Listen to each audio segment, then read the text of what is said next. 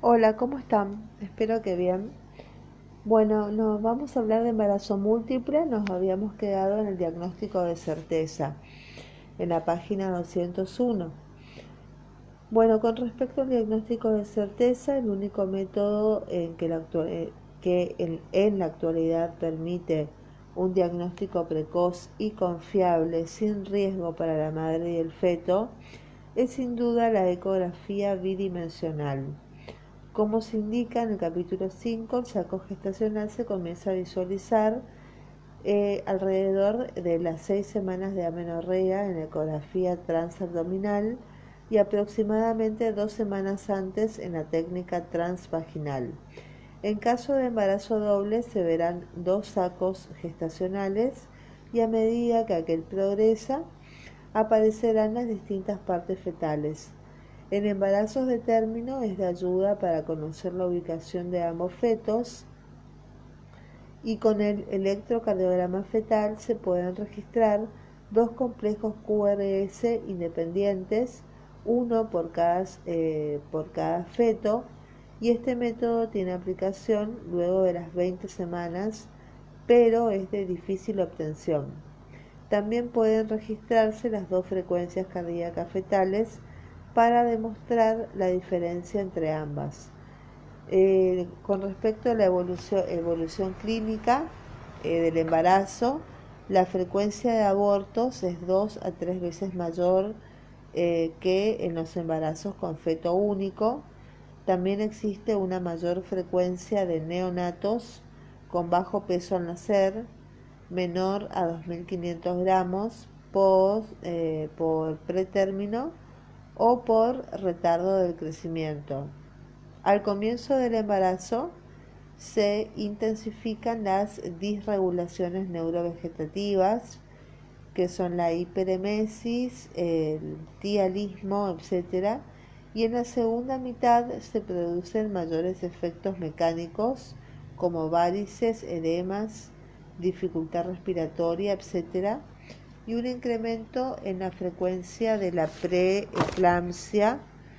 Un hecho importante es la aparición de hidrapnios, especialmente en monocigóticos, en el 3 al 12% de todos los embarazos gemelares, habitualmente alrededor de las 28 semanas en un solo saco amniótico Además, se observa una mayor frecuencia de hemorragias por la implantación baja de la placenta. Después tenemos B, que son las del parto, evolución normal desde el inicio del parto.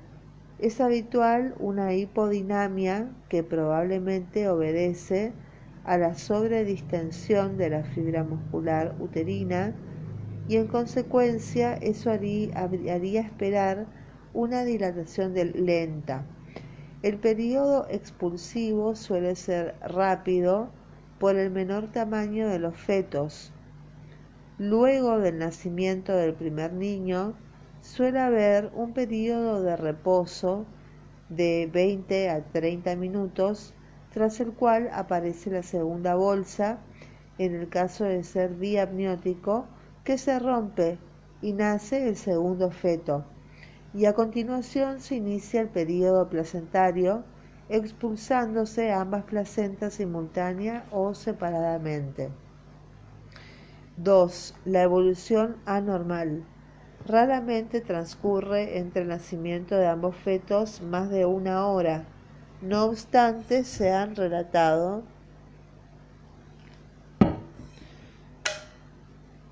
Eh, se han relatado periodos de días y hasta semanas.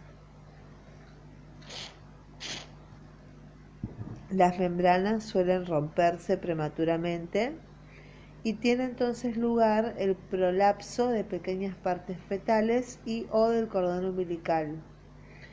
En el periodo expulsivo puede producirse el descenso simultáneo de los dos polos que sería el engatillamiento, hecho más frecuente en las monstruosidades dobles, cuyo parto espontáneo solo es posible con fetos pequeños o muertos.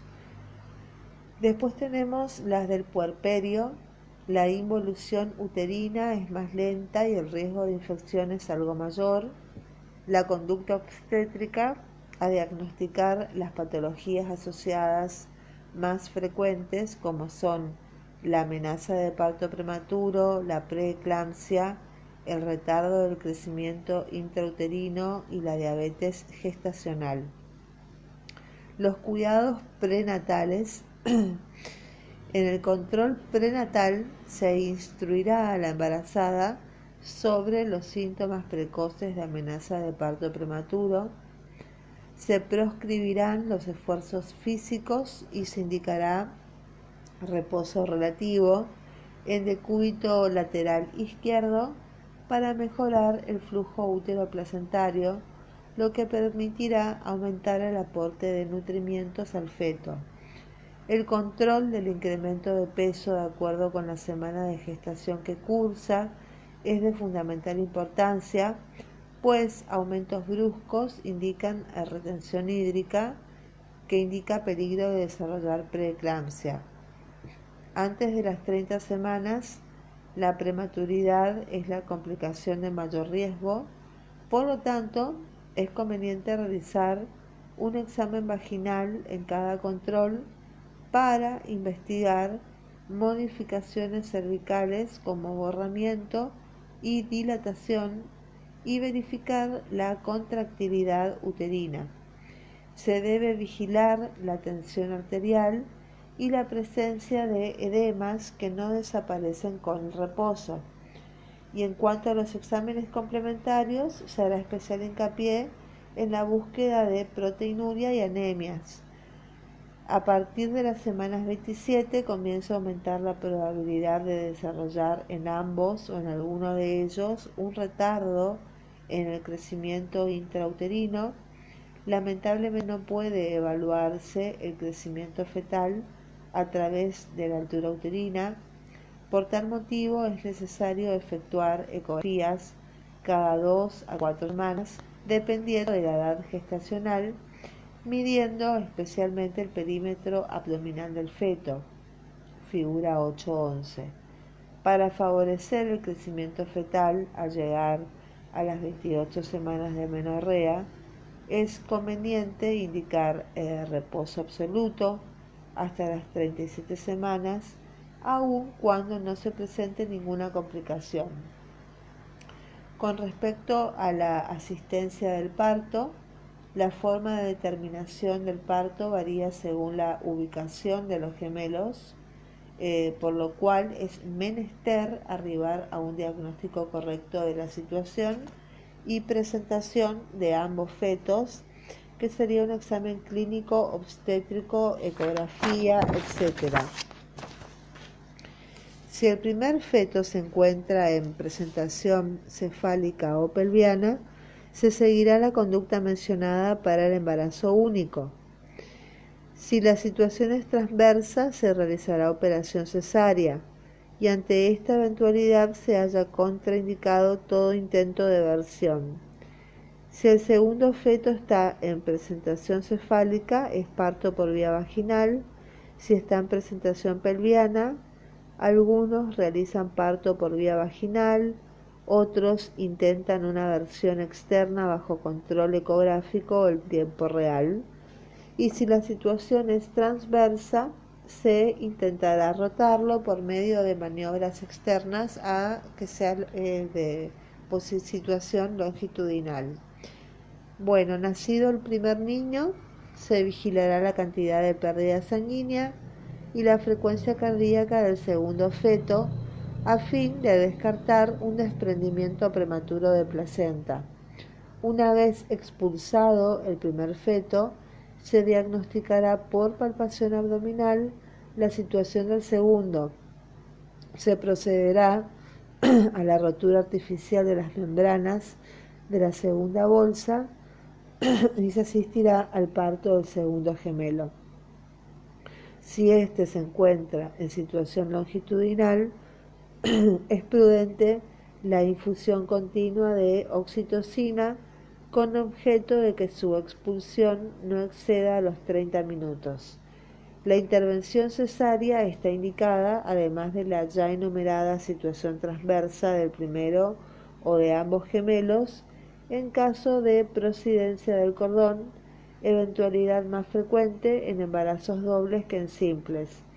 Durante el alumbramiento, el sangrado suele ser más importante que en el embarazo único, puesto que el campo de inserción placentaria es más amplio y el útero se contrae mal por la sobredistensión que sufrió.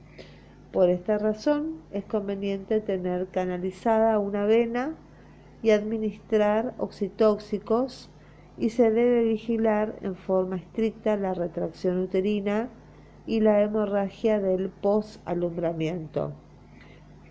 Con respecto al pronóstico, eh, si bien el riesgo fundamental del embarazo doble atañe a los fetos, la mortalidad materna es más elevada, o sea, el doble, en los partos gemelares que en los únicos, debido sobre todo a las hemorragias del posparto y a la preeclampsia. La mortalidad perinatal es cuatro veces mayor en los embarazos dobles que en los únicos y se debe fundamentalmente a un aumento de la mortalidad neonatal.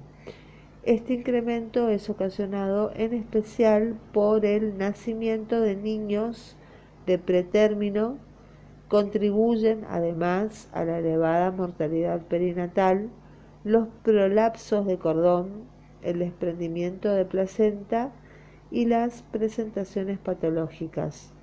Estas eventualidades ocurren con mayor frecuencia en el segundo gemelo de ahí que casi todos los autores coinciden en asignarle un riesgo mayor. Muy bien, eso es todo con lo que dice el Swartz con respecto a embarazo gemelar. Muchísimas gracias, que tengan un, un hermoso día. Chau, chau.